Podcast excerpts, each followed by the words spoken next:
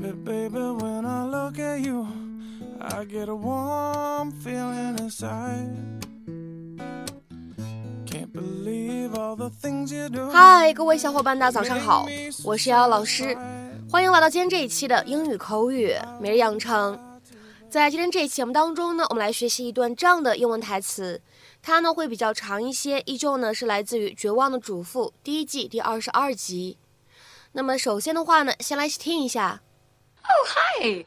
I, I didn't know that the cooking lesson was going to be a group activity. well, the more the merrier, right? Oh, hi. I didn't know that the cooking lesson was gonna be a group activity. Well, the more the merrier, right? 嗨，你们好啊！我之前没想到这堂烹饪课原来是个集体活动啊。也好，人越多越热闹嘛。Oh, hi. I didn't know that the cooking lesson was gonna be a group activity. Well, the more the merrier, right? Oh, hi. I didn't know that the cooking lesson was gonna be a group activity. Well, the more, the merrier, right? 那么在今天这段台词当中呢，我们需要注意哪些发音技巧呢？首先，第一处 didn't know 放在一起的话呢，可以有一个不完全爆破的处理， 所以呢，我们可以读成是 didn't know，didn't know，didn't know。好，然后呢，再来看一下第二处发音技巧，that the 放在一起的话呢，会有一个不完全爆破的处理，所以呢，我们可以读成是 that the，that the，that the。而再来看一下最后这一处发音技巧，首先呢，观察一下 activity 这个单词呢，它在美式发音当中呢，啊，倒数第二个字母 t，此时呢会做一个非常典型的闪音的处理，flap t。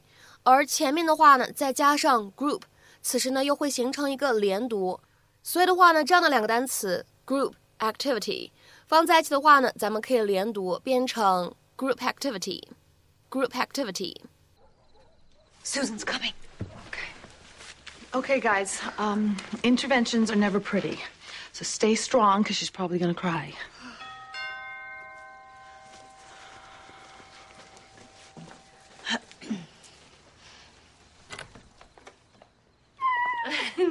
Bonjour. Mwah, mwah. Oh, hi. I, I didn't know that the cooking lesson was going to be a group activity. well, the more the merrier, right? As long as nobody makes fun of my lousy crepes. How come I'm the only one wearing an apron? I know it seems like we're ganging up on you, but you were moving so fast, we thought a sort of intervention was necessary. I know it's tough to hear. And none of us wanted to do this.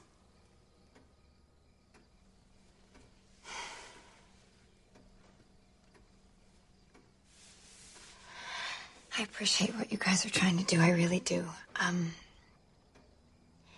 I'm not going to change my mind. In my life, I've been hurt a lot. Carl and, uh, well, it's just taught me to be cynical and expect the absolute worst from people. And I don't want to live like that anymore. And when Mike asked me to move in with him, I was just happy, you know, just ridiculously happy. I mean, I still am. And I want to go with that feeling. I love him and I love him. So I'm going to expect the best from Mike, and I know that he is going to deliver that in return. Okay? Honey. Hey, that was so Okay. This is the worst intervention I've ever been to.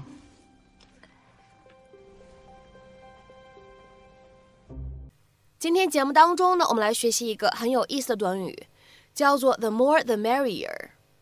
the more the merrier。首先呢，一眼看过去，你会发现这样一个表达呢，它其实结合的是一个 the more 什么什么，the more 什么什么这样的一个结构，就是越什么什么越什么什么这样一个意思。那么再来看一下这样一个单词 merrier，它的话呢，其实是形容词 merry 的一个比较级。各位同学都知道 Merry Christmas，圣诞快乐。所以呢，Marry，M E R R Y 这个单词呢，它本身就带有 happy and cheerful 这样的意思。下面呢，我们来看一下这样一个短语，the more the merrier，它所对应的英文解释。It is used to say that you are happy for other people to join you in what you are doing，就是说你非常乐意、非常开心，让别人加入到你正在做的事情当中来。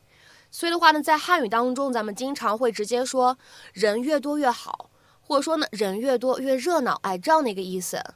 下面呢，请各位同学跟我一起来看一下几个例子。第一个呢是一个对话的例子：Do you mind if I bring Tony? No, of course not.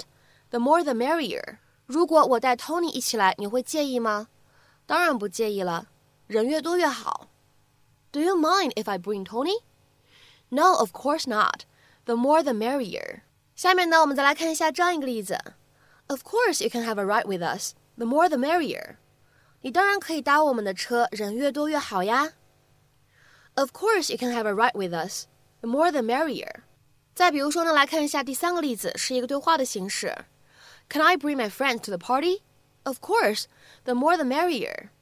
我能把我的朋友带去派对上吗？当然可以了，人越多越热闹嘛。Can I bring my friends to the party? Of course. The more the merrier. 下面呢，我们再来看一下这样一个例子，也是一个对话的形式。The manager hired a new employee, even though there's not enough work for all of us now. Oh well, the more the merrier. 那位经理雇佣了一个新员工，尽管现在我们的工作都还没有饱和。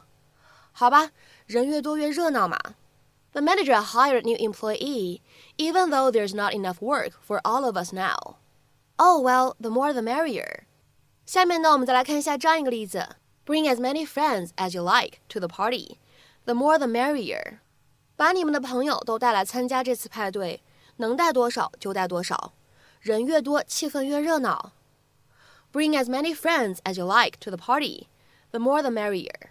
那么在今天节目的末尾呢，请各位同学尝试翻译以下句子，并留言在文章的留言区。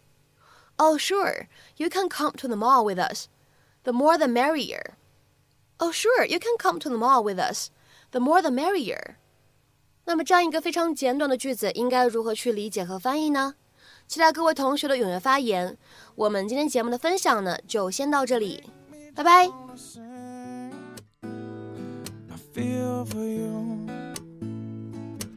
And I love you. Said I feel for you,